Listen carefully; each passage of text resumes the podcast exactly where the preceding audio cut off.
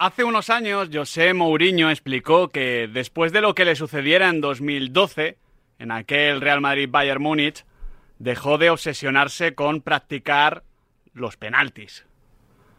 Había preparado, contaba Mourinho, todo al detalle, como siempre. Pero al final, a la hora de la verdad, en su propio estadio, fallaron los que no iban a fallar. Cristiano Ronaldo, Kaká y Sergio Ramos. He hecho todo lo posible para tratar de ganar las tandas que he tenido, pero mi conclusión es que no vale de nada prepararlas, comentó dos años más tarde. Después de esto, aun sin obsesionarse, sin practicarlas, hay que decir que Mou ha seguido perdiendo tandas de penaltis, como la de la final de la UEFA Europa League del año pasado ante el Sevilla. Pero su visión y su anécdota me sirven para explicar que al final, muchas veces en el fútbol, todo es una cuestión de momento. Ayer, anoche, los jugadores del Real Club Deportivo Mallorca estaban ante la tanda de penaltis más importante de su vida. Posiblemente también era una de las primeras que tenían que afrontar. Seguro era la más trascendente.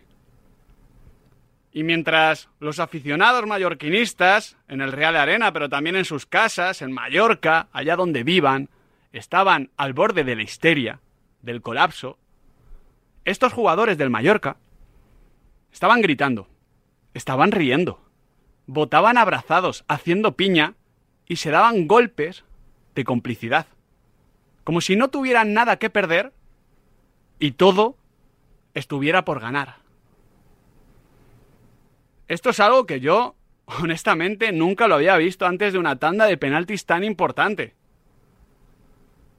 Algo que, honestamente, creo que solo podemos entender si pensamos en que mientras esos jugadores gritaban, reían, votaban o se abrazaban, su líder, su entrenador, Javier Aguirre, se estaba descojonando a su lado, votando y dándose también golpes de complicidad con sus jugadores.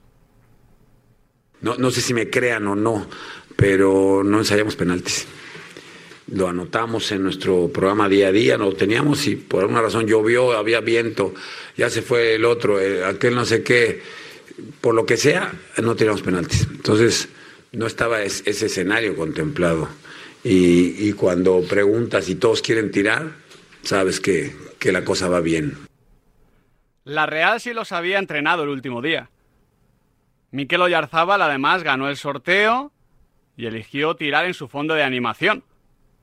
Ganó también el sorteo de quién tiraba primero, lo cual estadísticamente te da más opciones de ganar. Y el primer lanzador de la Real Sociedad fue precisamente Miquel, que es el mejor lanzador de penaltis, el mejor especialista de los que había sobre el terreno de juego. Hizo todo lo que tenía que hacer, pero no era el momento de la Real Sociedad. Anoche era el momento del Mallorca. Yo en realidad no creo que para tirar una tanda de penaltis tampoco exista una fórmula mágica. Podía haber ganado la Real Sociedad y no el Mallorca. Pero sí que es cierto que quitarle algo de trascendencia y gravedad al tema probablemente sea una de las mejores formas de afrontar una tanda de penaltis. Y al final, este es el método que utiliza Javier Aguirre para absolutamente todo. Ya se esté jugando su equipo la salvación o el estar en una final de la Copa del Rey. El mexicano es de esa clase de personas que cuando te quieren decir algo bonito, te insultan. Y que cuando te quieren echar la bronca, utilizan diminutivos. Su gestión de la situación, de verdad, fue una auténtica masterclass. Pero ojo que lo suyo no solo ha sido anímico. Su planteamiento táctico ante el Girona fue magistral. Y ayer en la primera parte el Mallorca está muy bien ante la Real Sociedad por el plan de su entrenador. En Mallorca se dice que esto de Javier Aguirre es el fútbol tequila. Pero como os dije ayer, yo veo más apropiado llamarlo fútbol mezcal. Las dos bebidas son fuertes y te dan ganas de llamarle cabrón a todo el mundo. Pero mientras el tequila se suele beber así de golpe, el mezcal se bebe poco a poco. Besito a besito, como dicen los mexicanos. Y así, sin ponerse nerviosos ni agobiarse, sin que les entrasen las prisas ni tampoco los miedos, sin pensar en lo cerca que estaban, sino más bien en lo lejos de donde estuvieron, besito a besito, el Real Club Deportivo Mallorca, con estos futbolistas y con Javier Aguirre, se plantó en la cartuja.